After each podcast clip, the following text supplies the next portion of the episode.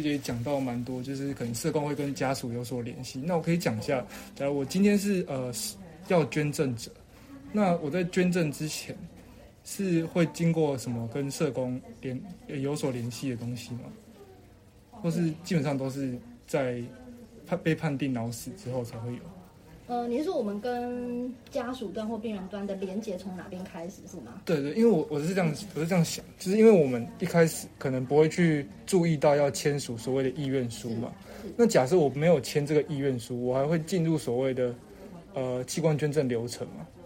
还是就是不不会？哦，好，嗯首先它这两个事件是独立开来看的。嗯，一个你刚刚讲的签署意愿书嘛，嗯这也是我们在社区宣导一直在推行的事情。对，就是我们会邀请民众，就是哎，他如果有认同、有支持器官捐赠的话，满十八岁，他可以自自主状况完成器官捐赠同意书的签署。嗯，对，那签署完成呢，我们会将这个意愿注记在他的健保 IC 卡上面。但虽然说公部门规是写说你完成了这张弃捐同意书，那当你病况符合捐赠条件的时候，他们就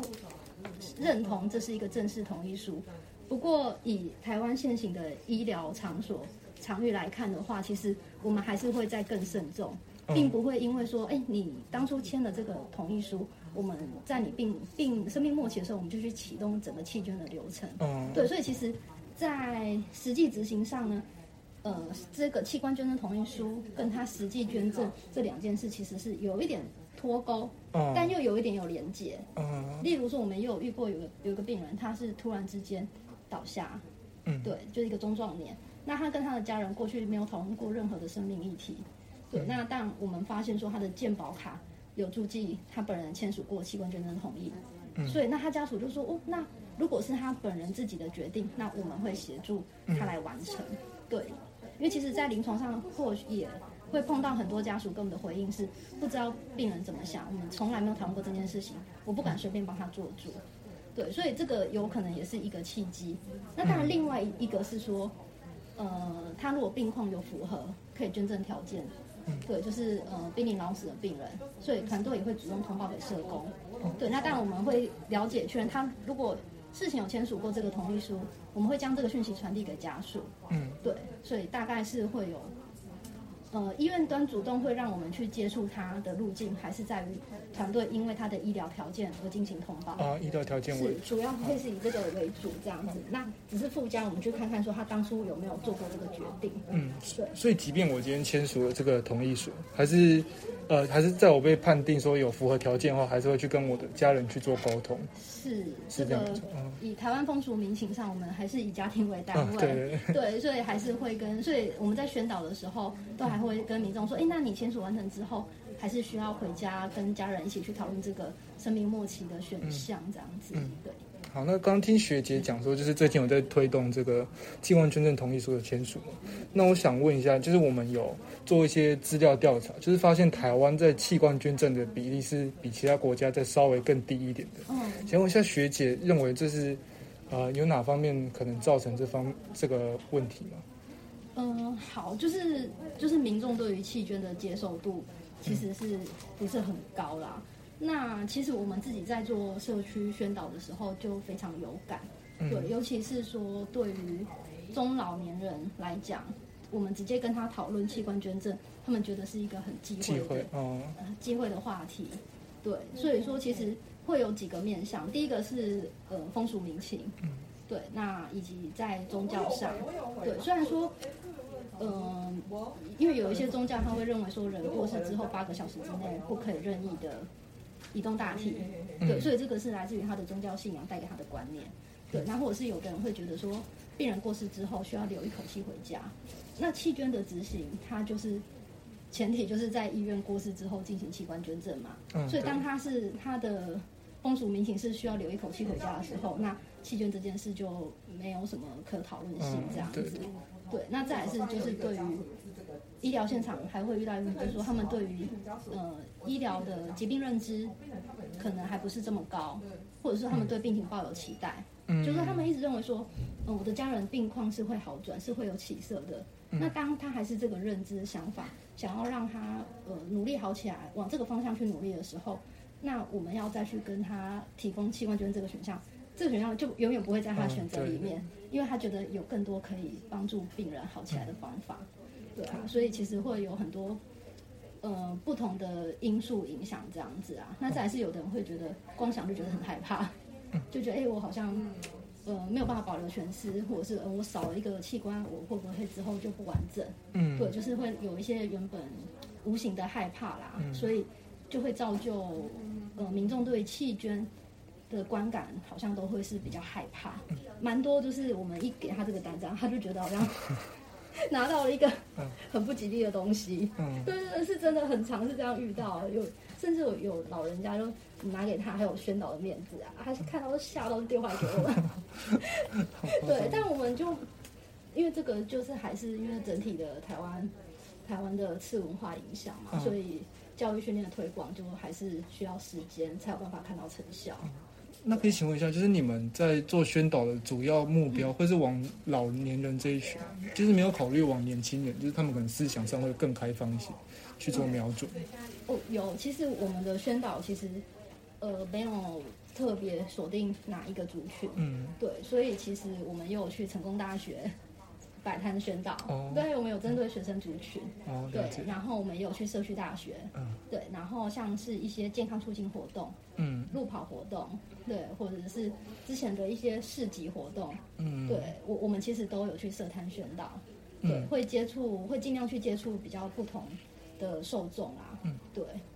所以年轻人在签署的比率会比老年人再更高一些吗？还是呃事实上也差不多？会会有比老人人高一点，嗯但其实最大宗的签署族群大概是落在中年诶、而且中年哦中年，而且因为我们经验来讲，好像都是呃女性的接受度会再更高于男性这样子，哦，了解。对，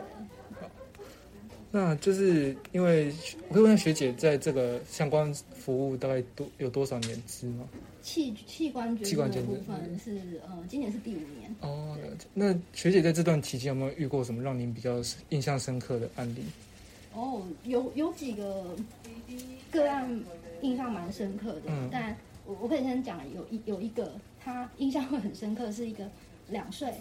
唐氏症的宝宝。哦，对，那他因为有一个有一些先天性心脏疾病的问题，嗯所以他当初是因为做心脏手术来医院住院。嗯，对，那住院过程中就有一些合并症，所以他的病况就越来越不乐观。嗯，所以这个是家属主动提出说，他想要帮他的让他的宝宝，如果真的离开人世的时候，可以做器官捐赠。嗯，对，那当然团队就很快的就通知我，通知到社工这边。那那一天我们就跟协调师一起去跟家属会谈，嗯，对，然后就了解一下说哎家属对于弃捐的想法。其实我们会谈的时候会先了解他们对器官捐赠的认识啊，嗯对，如果说哎有一些认识有落差的地方，及时澄清，那带给他们正是正正确的资讯，嗯以及确认说哎他们是不是真的是要进行器官捐赠这件事情，然后还有他们疾病认知的程度到哪边这样子。那后来发现，哎，这个家属他们就都很了解病人的病情进展，那以及他们对弃捐的观念也都非常正确。嗯，对，而且他们说他们早就都有签署过器官捐赠同意书哦，那、他们也帮他们的小孩都有签署都过有签署嗯这样子。对，那以前我们就觉得说，哎，好像相对都蛮顺利的，嗯就过程中突然他的医师打开门进来，嗯就说请爸爸妈妈不要放弃。真的、哦，对对对对，那当然医师会有他的观点。嗯，对，他就请爸妈不要放弃，再给再给小朋友一些机会。嗯现在还不到谈论到生命末期的时候，嗯，对，那当场就会有点尴尬。可以想象那个对情对况，对对对，那那反而就爸爸妈妈就跟医生说，我们没有要放弃他，嗯，对，，但我们只是先做一些讨论跟安排这样子。对，我们也是这样告诉医生，只是提前做一些讨论跟安排。嗯，对，其实他的治疗当然还是以主治医师的方向去进行嘛。但只是当他治疗都到达极限的时候，他他过世之后，我们来协助他做器官捐赠这件事情。嗯，对，那当然后来就这件事就，嗯、我们跟父母就让父母大家了解整个流程啊。那我们就暂时告一个段落嘛。嗯那大概过了一两周吧，就后来就接到通知，就小朋友在半夜的时候就过世了。对，所以那一次印象很深刻，因为是半夜的时候，十一二点来到医院。对，那就当然就协助他，嗯、跟爸爸妈妈就是陪伴关怀嘛。那做好前置捐赠前的准备作业。那个小朋友他是捐赠两眼眼角膜，那种，对那就陪伴爸爸妈妈跟着小朋友一起入开刀房。嗯那爸爸就说，因为通常我们会用推床嘛，那爸爸就说没关系，他想要抱着他的小孩，所以全程爸爸就自己就抱着他的小小小朋友两岁小弟弟，嗯，就抱到开刀房门口，对，然后就就交给开刀房进去嘛。嗯那结束之后大概到凌晨、凌晨四五点吧，对，然后我就跟爸爸又约在爸爸妈妈约在那个开刀房的门口，就是要一起要陪同弟弟到林敬轩，就是医院停放大体的地方。嗯那他从开刀房出来的时候呢，那一般照理来说我们也是会再用推床让他下去嘛，对那，爸爸就说没关系，他要自己抱着他。对对对对对。然后后来呢，那个爸爸呢，他就把弟弟的脸就刺青，刺在他的嗯手，很感人，很感人。对，而且他们就也加入器官捐赠的推广活动。对，因为因为他们其实是住台北，那只是妈妈的娘家在台南，所以说他们呃之前就医的时候还是习惯回到台南啊。那后来他们就回到北部生活，就很常参与就是台北登录中心所办的一些活动，主动去担任职工。那前几年我们医院办宣导活动的时候，爸爸就有特别回来当职工。那因为他的这个痴情很很明显，对，那时候就是就还有引来一些关注这样子，对啊，这我是觉得是一个蛮蛮特别，然后也蛮正向。就是刚刚有提到那个捐受双方的连结这件事情，啊嗯然后我想到另外一个案例，就是是在一百零七年有一个青年，对，那反正他因为出车祸，后来也是他家属协助他器官捐赠。那这个案当时并不是我协助，那只是后后续的时候，后续我有在接触过这个家属。那这个妈妈她是单亲妈妈，她会、呃会一直想要了解说呃受赠者的资讯，她很想知道受赠者的资讯。嗯对，那他也会问各种我们的活动预告，他去第一个问题都会问说，哎，这个活动受赠者会不 会来？哦，对，如果有受赠者会出席的场合，他就一定会去，因为他很想要遇到受赠者，而且他特别想遇到的是心脏受赠者，嗯因为可能心脏对他来讲，好像有一家有一些家长就会觉得说心脏好像有个特别的意义这样嗯子。对，对，那呃，因为其实当因为有一些受赠者呢，他受赠成功之后呢，他们会写卡片，嗯对，所以其实他好像也有收到其他器官的卡片，对，哦但他还是会一直很在意说，那到底心脏受赠者他过得如何？嗯他可不可以有有他的卡片？他为什么没有收到卡 片？对，然后他常常会因为这个问题，就是一直觉得情绪很低潮这样子。嗯对，那后来我们就，因为因为当然我们立场上也蛮不难去，不方便，对对对对对对对，所以我们会透过协调师说，哎，那受赠者会过状况怎么样啊？有没有机会写个卡片这样子？嗯对，那因为后来又又过了一段时间，妈妈又突然又在提起了这件事情，嗯对，然后后来我们就做主动就联络心脏外科，对，有一个协调师，对，嗯然后我们就跟他讲这个状况，对，然后他就说，呃，他的受赠者呢，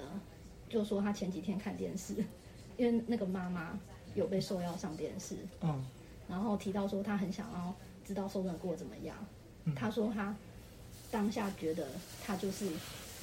他就是这个受任者，太酷了，对对，他觉得他就是真对的，。那他就把这段话告诉我告诉我们同仁嘛。嗯那我们同仁当然不可能跟他说，哎、就因为是真的就是，对对对对，但他就说他觉得他就是这样，然后我们就鼓励他说，哎，那你可以要不要写卡片啊？那而且你下次来回诊的时候，我帮你拍那个心脏超音波的照片给他。嗯对，所以后来就是他回诊的时候，就那时候团队帮他录了一个心脏超音波的照片，就是心脏扑通扑通扑通跳一个影片，嗯对，然后再把它印下来，然后贴在呃卡片上面，然后让他写一段话嗯给他的家属，然后以及把他的心脏跳动影片传给他。哦然后家属他说他手，因为我就呃先传答案给他嘛，嗯他说他看着手机痛哭超久，因为他终于等到了。嗯对，对然后他就把这件事情他抛在网络上，嗯然后我就看到有一个网友留言，就是也很感人、他就说，嗯，他的小孩，因为那个超音波后画面扑通扑通嘛，他就说，哎、很像就用另外一种形式，很像小 baby 重新来到这个世界上，再跟妈妈打招呼。对，嗯对，我觉得这蛮感人的对。对对对，